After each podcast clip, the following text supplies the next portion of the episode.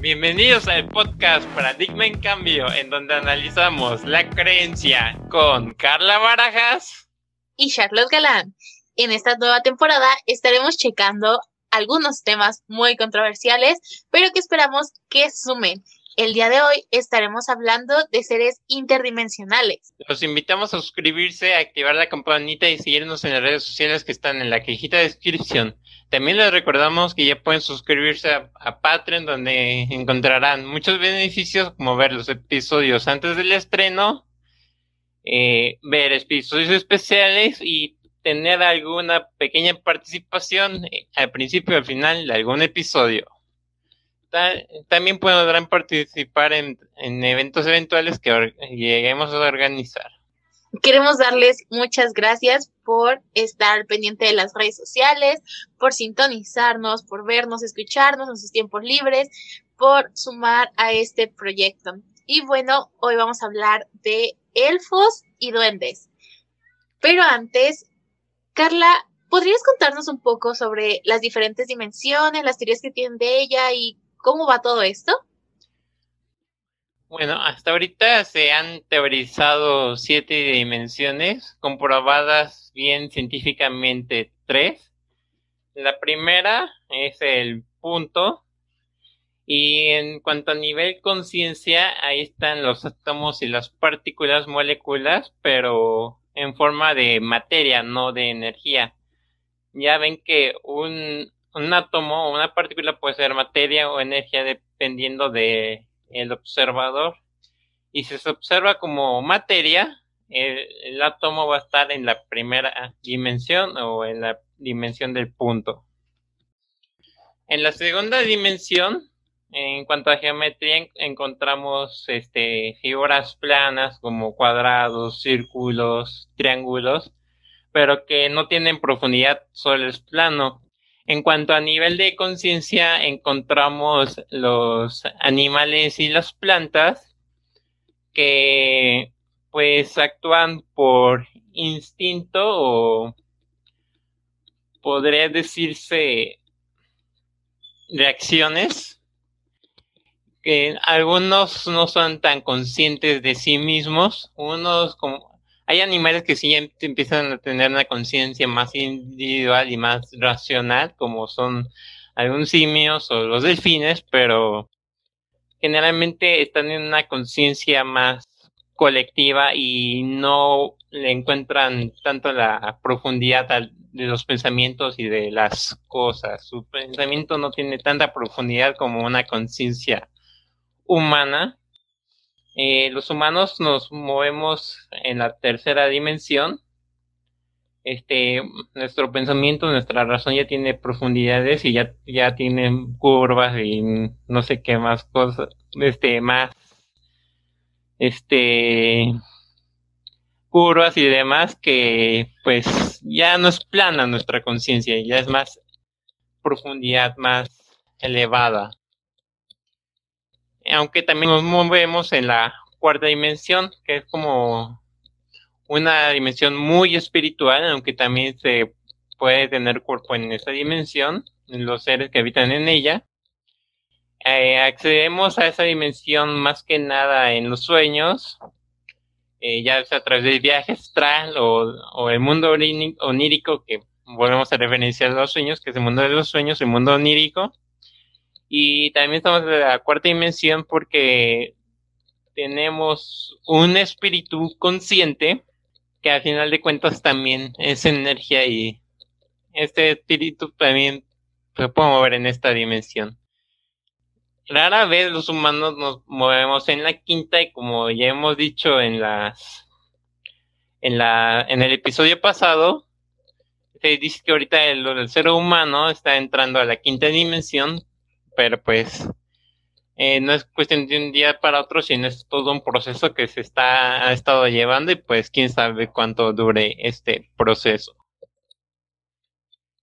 Bueno, los pleiadianos, que son los seres que tocamos en el episodio pasado, se mueven en la quinta dimensión, pero ahorita nos vamos a enfocar solo en la cuarta dimensión donde están los seres féricos o eh, interdimensionales de la Tierra, son terrestres.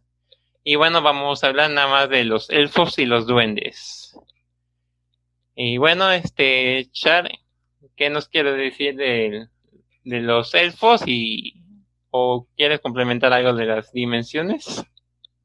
No, me parece perfecto. Creo que todo esto de las dimensiones suele ser muy interesante porque entran desde la parte física hasta la parte ya más espiritual, más almática. Y es todo un revoltijo hasta cierto punto, pero eh, están como bien delimitadas, nos pueden hablar de muchas cosas, ¿no? Nos pueden ayudar a entender algunas cosas. Y bueno, como ya bien mencionaste, nos vamos a enfocar en los seres de la cuarta dimensión y quisimos destacar estos dos que nos hicieron como de los más interesantes e importantes. No quiere decir que los demás no lo sean, pero vamos a hablar de los elfos y de los duendes. Y bueno, quisiera empezar con los elfos. La verdad es que los elfos me han encantado. Eh, creo que aparecen en muchos lugares, ¿no?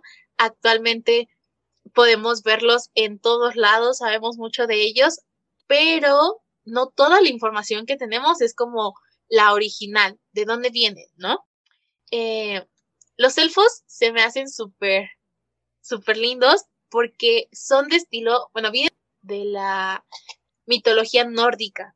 Nos habla de que son seres muy delicados, como frágiles, son muy pulcros, sus facciones son muy lindas, son de tez clara, eh, suelen ser delgados, disculpen por eso, suelen ser delgados, con ojos almendrados, normalmente los pintan con ojos de color, eh, cabello lacio, largo, muy, muy lindos. De hecho, pues a, mí la imagen que se me queda mucho sobre los elfos son la imagen de Legolas, el Señor de los Anillos, yo puedo decir que la mayoría se enamoró de Legolas, del Señor de los Anillos.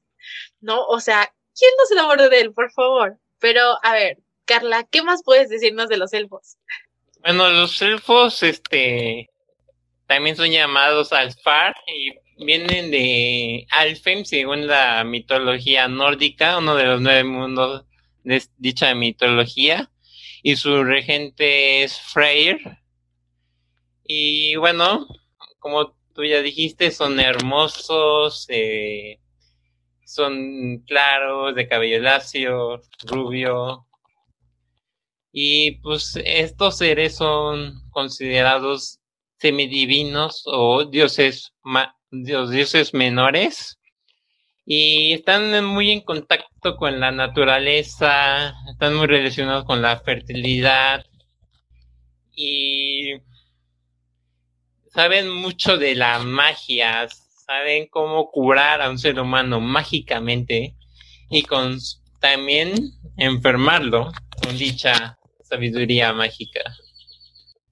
Son seres muy poderosos y pues llegan a tener un aspecto joven, delicado, rara vez envejecen y se puede llegar a oscurecer la piel con la edad o tener alguna que otra arruga, pero pues ahí no pasa.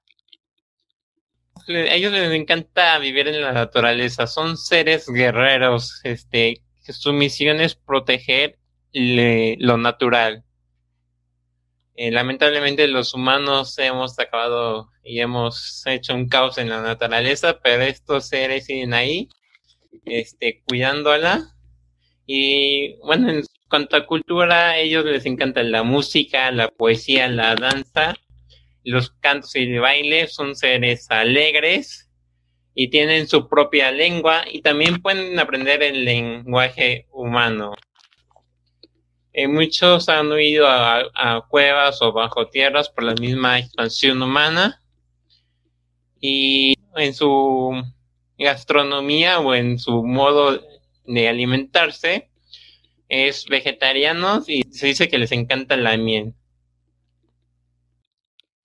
En sus tres habilidades se encuentran que se pueden comunicar con los animales, pueden ver en la oscuridad y en habilidades físicas.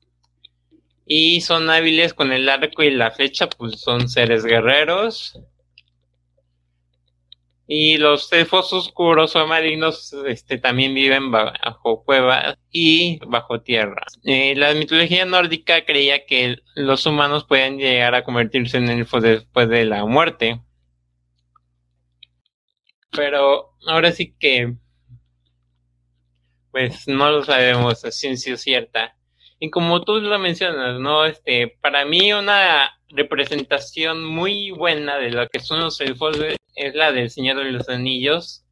Un ser hermoso, alto, guapo. Pues ahora sí que con un aspecto amable, pero valiente y fiero en la batalla. Y Legolas, pues, yo creo que hasta hombres se llegaron a enamorar de Legolas, y no me refiero a más sexuales. pero bueno. Y sí, son seres, ahora sí que muy bellos, ¿no? Que nos recuerdan que debemos de proteger y estar en comunicación con la naturaleza. Yo creo que si nosotros estamos en contacto con la naturaleza y en esa armonía y en esa paz, y no solo la naturaleza de los bosques o de los árboles, sino con nuestra propia naturaleza y la naturaleza, la naturaleza del mundo que más próximo a nosotros y que nos rodea, también podemos llegarlos a ver. Este, claro, más probable que los veamos en un bosque, en un parque, en un río, que en una ciudad. Hubo un tiempo en la historia humana en que a todos los seres féricos se les empezó a decir elfos, ya sean duendes, gnomos, hadas, etcétera. A todos se les decía elfos, pero no todos los seres féricos son elfos. Los elfos son solo como ya los dijimos, que son estos seres pero claro, hay quienes los llegan a decir que los elfos son chaparritos o son feitos o, o, son enanos. Como un ejemplo están los elfos de Harry Potter. Este, bueno, obviamente no voy a decir que el autor está mal porque pues obviamente es algo que surgió de su imaginación y por lo tanto está bien. Pero para mí, en cuanto a mi creencia, yo creo que en, la, en cuanto a la creencia general, un elfo eh, es más parecido a lo que acabo de decir que a lo que parece ahí. Incluso está el chiste de que una persona le dice a su a su novia, oye, ¿te pareces a un elfo? Y él estaba diciendo acerca de los elfos de los señores de los anillos. Y ella estaba pensando en los elfos de Harry Potter y pues se enojó. Pero pues fue por lo mismo. Llegó un tiempo que a todos se les decía elfo, pero en realidad no todo es elfo.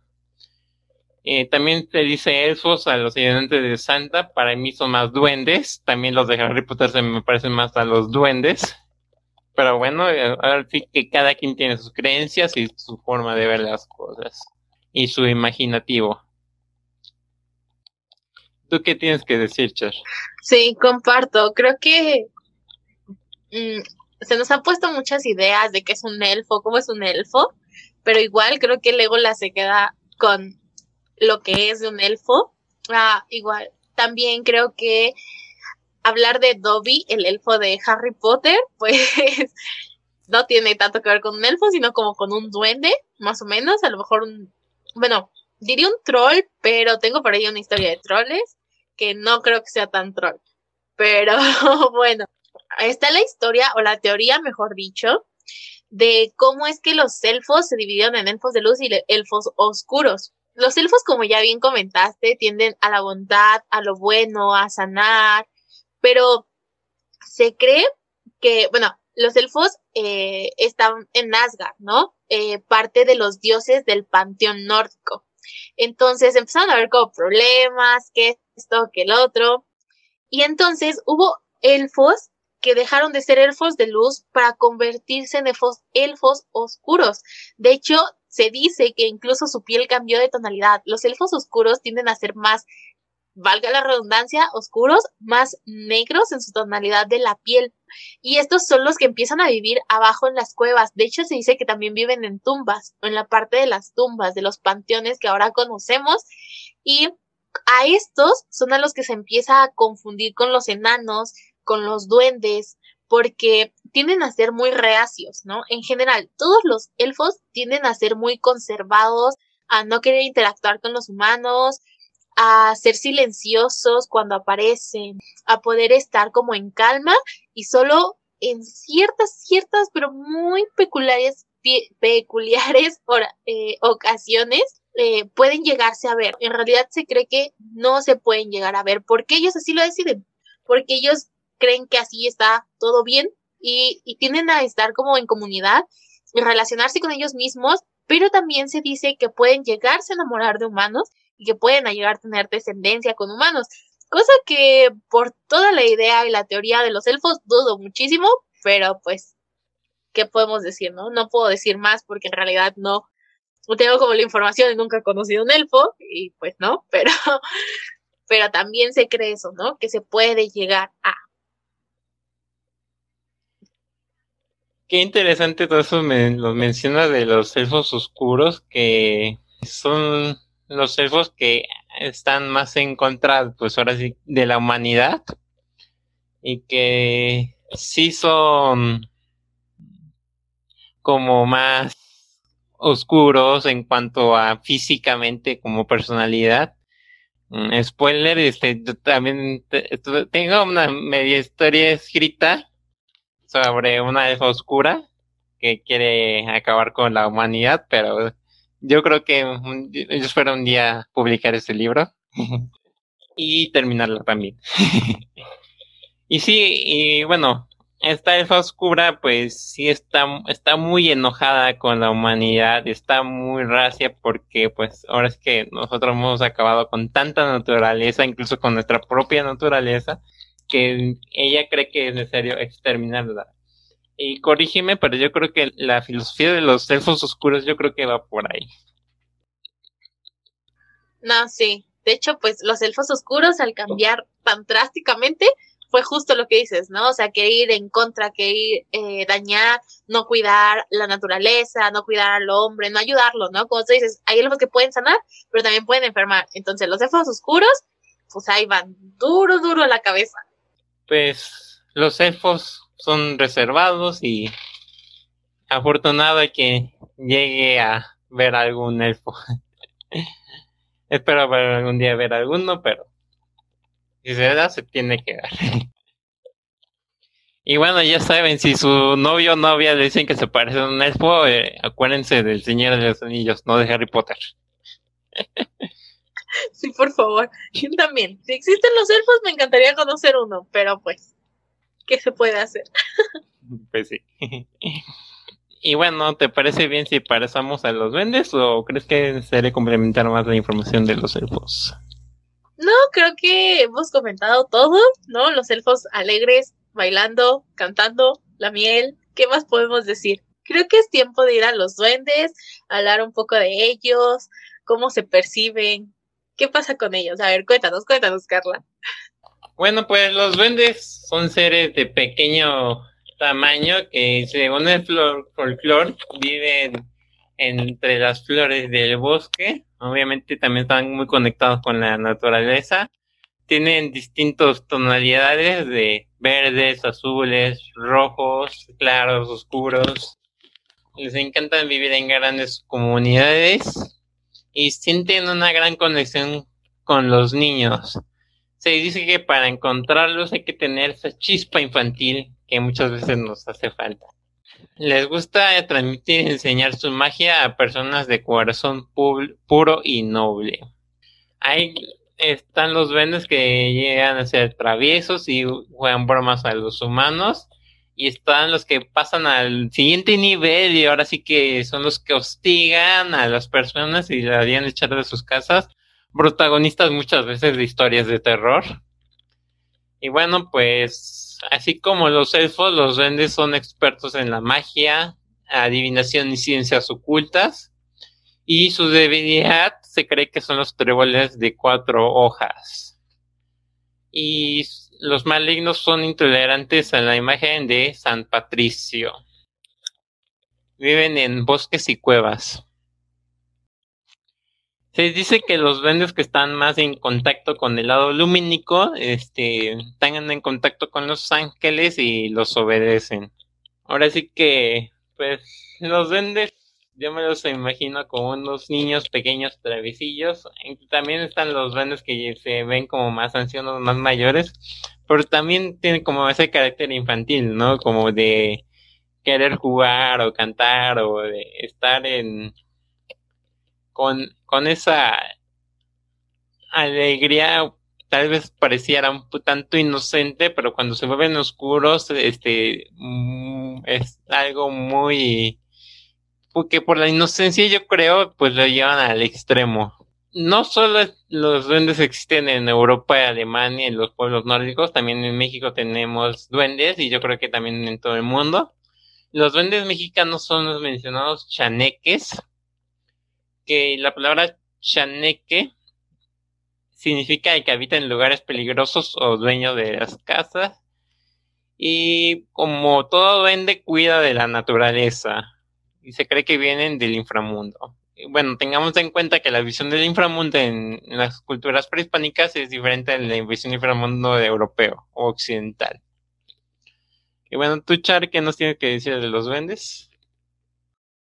Pues sí, justamente como nos comentas, como nos cuentas, eh, son como muy caprichosos, ¿no? Esa parte de los niños de ser caprichosos, de hacerlo a su antojo, se cree que aparecen ahora sí que a su antojo, cuando ellos quieren, donde ellos quieren, sin problemas, ¿no? Y también su apariencia depende de eso. Pueden ser muy hermosos o pueden ser muy feos. Pueden ser como tú dices, a lo mejor es un duende bueno o un duende malo. Y un dato curioso es justo el que dice, aquí en México se cree que son los chaneques o los alushers pero en cada parte del mundo se conoce con diferentes nombres y me di la tarea de buscar algunos porque se me hizo muy interesante. Por decir, en África o en Asia se les conocen como Nabudu o Askis. Perdón si no pronuncio correctamente todos los nombres, pero es para que nos demos una idea nada más. En Japón se les conoce como Tengu o Copa. En Australia como Verdalagos. Eh, pues ya mencioné los de México. Y también hay como diferentes tipos o hay diferentes historias, más bien, hay historias de diferentes duendes con cierto tipo de habilidades, ¿no? Hay uno que se llama Gelpi, que este duende se cree que si va por decir en un camino o en alguna parte a lo mejor de un bosque o algo y se encuentra con alguien malo, o sea, alguien que esté borracho, alguien que esté haciendo cosas indebidas, este se convierte en un caballo de mar si hay agua cerca. Normalmente se cree que este se encuentra donde hay lagos o ríos, cosas así. Y se convierte en un caballo de mar que lo que hace es que invita a que lo monten, pero ya que lo montaron no suelta a esa persona, sino que lo ahoga por todo lo malo que está haciendo y así. Hay otro duende, eh, no me acuerdo exactamente el nombre, pero se cree que cuando se escucha llorar a ese duende, es como eh, toma apariencia de mujer, pero cuando se escucha llorar se cree que alguien va a fallecer, alguien cercano a la persona que lo escucha va a fallecer. Y así sucesivamente, como dices, a lo largo del mundo hay como muchísimos eh, nombres, teorías, historias que se le dan a este tipo de duende. Y al ser como muy cercanos a la naturaleza, eh, en algunas partes de Europa se le asocia a los hongos o se cree que se puede encontrar en los hongos. Es como la típica imagen que tenemos de los duendes encontrados con los hongos o un hongo rojo. Pero ya buscando, buscando, buscando, entre un poco mi escepticismo y un poco la información que aparece en todos lados, eh, se cree que está con un hongo que es rojo, tiene puntitos blancos este hongo. Se llama amontita mezcai, si no me equivoco, Amontita mezcai, algo así. Y este hongo eh, se cree que se aparece y que está muy relacionado. Está la parte de la teoría que da a favor de los duendes, que dice que este hongo es como sagrado para los duendes y que si tú te lo comes te ayuda a ir a su mundo, al mundo de los duendes. Que recordemos que el mundo de los duendes, el tiempo es diferente pasa muy diferente a como pasa con nosotros. De hecho, hay testimonios que dicen que si tú vas al mundo de los duendes, puedes pasar, no sé, 5, 10 minutos, una hora. Cuando tú regresas, han pasado años aquí, ¿no? Pero está la contraparte de la teoría que, bueno, es como más científica, que dice que realmente este ojo de amontita es alucinógeno. Entonces, pues cuando tú te lo comes, empiezas a alucinar y empiezas a tener viajes y así. Y por eso es que ves duendes, porque es este tipo de hongos. Pero Ahora sí que no conozco el hongo, nunca lo he probado, así que no tengo ni la menor idea si te ayuda a ir a un mundo diferente o sea, si te ayuda como a conectar esta parte de la cuarta dimensión que ya nos contaste, o en realidad pues es alucinógeno y también tiene que ver con todo esto, pero pues no, los duendes no. Ahora sí que yo no lo sé. ¿Tú qué nos dices, Carla? ¿Cómo ves todo esto? ¿Te gustaría probar ese hongo? Rayos, no lo sé. He probado muchos hongos, pero normalmente los asamos o algo así como si fuera carne, o hay unos que pican, pero alucinógenos nunca he probado. ¿Tú lo probarías? Tal vez. Ok, ok. Ok, bueno, este, quiero comentar que en mi investigación eh, vi una historia de que según había una mujer que, bueno, se casó con su esposo y un duende pues se presentaba en la casa y como que la cortejaba y un día se la raptó de su casa a la casa del duende que estaba abajo de un río. Pues ahí el duende la obligó a servirle, a, prepararle de, de, comer, de a plancharle, a, de ama de casa. Pero ella sentía que le habían pasado unos días y cuando al fin logra salir, este su esposo ya es un viejito. Y dice, pero ¿cómo? ¡Qué triste! sí. Y pues este, pues ahí es referencia, ¿no? De lo que dice, ¿no? Que en el mundo de los duendes el tiempo pasa más rápido. Este, recordemos que las antiguas civilizaciones, bueno, en parte de los alucinógenos y demás sustancias, utilizaban ciertas sustancias, hongos o plantas para conectar con sus divinidades. Y tal vez tengan cierta parte de razón en el hecho de que, pues, al consumir estas sustancias se adormece el cuerpo y tu conciencia y tu espiritualidad se puede expandir un poco más. Tal vez no esté bien preparada y nos espantemos lo que vemos. Y si no entramos en un mundo, y si hay cerca de duendes o el mundo de los duendes, pues tal vez ahí los veamos, pero pues yo creo que pues tal vez por ahí va la explicación, ¿no? Bueno, esas sustancias ayudan a conectarse con un lado más espiritual, aunque claro, todo humano es capaz de conectarse con ese lado espiritual sin necesidad de esas sustancias. Sí, pues al final eh, estos hongos ayudan a potencializar muchas veces sustancias que el cuerpo ya genera, eh, por decir la adrenalina, cosas así, que estamos acostumbrados a tener en el cuerpo, pero a altas dosis pues puede producir alucinaciones, eh, cosas buenas y cosas malas, ¿no? Entonces, muchas de estas sustancias hacen eso, otras sí son externas, que pues ya te causan reacciones secundarias, que pueden ser las alucinaciones.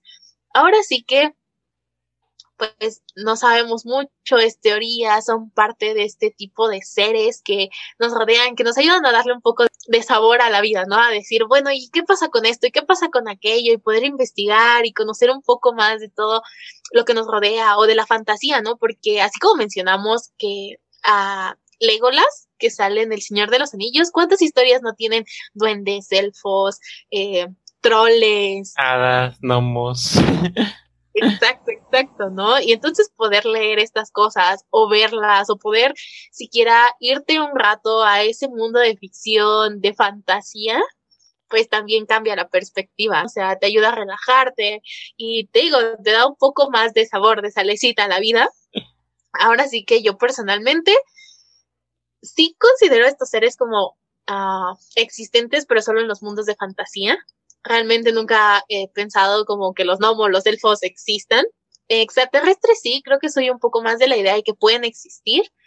No estoy segura de que existan todavía, pero pues no descarto la idea, todavía sigue. No sé si han escuchado, o si tú, Carla, has escuchado también la parte de las escalas creacionales. Eh, cuando tú investigas de las escalas creacionales, está por decir la escala, no sé, eh, animales, plantas, humanos, ángeles, demonios, cosas así, ¿no? Que al final somos creación y que pues no hay ningún problema, ¿no? O sea, seguimos siendo creación y muchas veces el tipo de creación que somos hace que nos enfoquemos solo en eso. Como veíamos en el episodio pasado, que hablábamos de los eh, extraterrestres, decir qué es vida pero nosotros nos limitamos muchas veces a las características de nuestra creación y por eso es que no podemos entender otras creaciones, ¿no? No podemos entender características de los ángeles que a lo mejor decimos, pues los hacemos en forma de humano, pero no tienen forma de humano. a lo mejor a los extraterrestres los queremos ver como humanos, pero tiene esa forma porque no es la misma creación. Entonces, creo que se trata también de abrir un poco la mente y decir, bueno, que sí, que puede ser, que no puede ser. Y al final de cuentas, somos creación, aunque seamos diferentes creaciones y tenemos un creador, pero es esa parte de darle saborcito, de decir, bueno, ¿qué puede pasar? De encontrarte con, no sé, ¿qué pasa con los dinosaurios? ¿Qué pasa con esto, con el otro? Y que como pueden darse cuenta, Carla y a mí nos encanta y aquí andamos hablando de estas locuras. Sí, ¿qué te digo? Este, la verdad sí me parece muy interesante saber sobre extraterrestres, elfos, vendes y incluso pues los dinosaurios. ¿a qué niño no le gustan los dinosaurios de chiquito? Confirmo, confirmo. ¿También te gustaban? Sí. Yo tengo algunos pegados por aquí en mi cuarto, esos que brillan.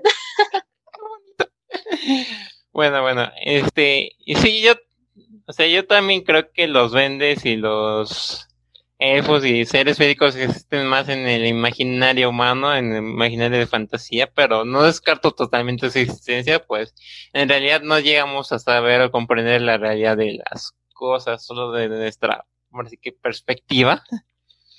Y pues sí, eh, incluso hay más seres que, que habitan en esta cuarta, quinta dimensión, incluso en, nuestra dimensión, y no necesariamente extraterrestres, sino en, dentro de nuestro planeta, que son diferentes a nosotros y nosotros ni en cuenta. Así que, pues, así que no descarto ni, no descarto nada, pero ahí vamos investigando y vamos echándole las ganas para traerle las información y pues esperamos que también los incentive a investigar ustedes este podcast. Eh, y pues bueno, yo creo que ya vamos a dar por terminado este episodio. ¿Te parece, Char? Sí, claro que sí, como dices, ¿no? O sea, se trata de sumar, de que podamos enterarnos de todo este chisme, de ver las diferentes creaciones y pues obviamente, o sea, por decir, si alguien de los que nos escucha cree en elfos, adelante, o sea, está súper cute y como ya mencionamos, o sea, si conocen a un elfo, preséntenoslos, queríamos, quisiéramos hablar con los elfos, no hay problema, un duende, un gnomo, pues igual, no creo que haya problema. Eh, a lo mejor no somos tan partidarias de estas teorías, pero pues no hay tanto, tanto problema, ¿no? ya repetí mucho eso, pero pues sí, creo que es tiempo de terminar también este episodio. Creo que ha estado como muy interesante todas estas teorías, toda esta parte, que pues sí, suman. Sí, este, sí, como dice Char, coméntenos si han visto un, un elfo, un duende, si conocen alguno, si conocen a alguien que los haya visto. Muchas gracias por vernos. Espero hayan disfrutado este episodio de Paradigma en Cambio. Recuerden comentar, darle like y suscribirse. Pueden encontrarnos en Facebook Instagram y Patreon como Paradigma en Cambio, en YouTube como Paradigma en Cambio Podcast, también en Spotify. Bueno, en Spotify nada más está Paradigma en Cambio. Echar, ¿cuáles son, tus redes sociales? Bueno, a mí pueden encontrarme en Instagram como arroba charlotte-bajo S-H-A-R-L-O-T-E-bajo. ¿Y cuáles son las tuyas, Carla?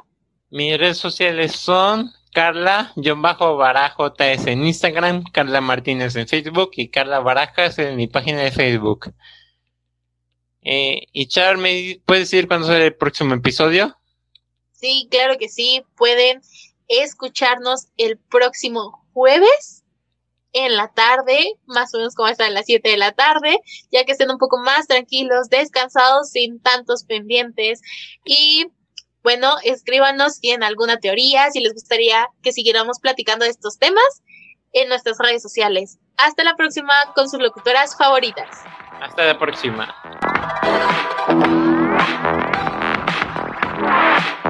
Bye.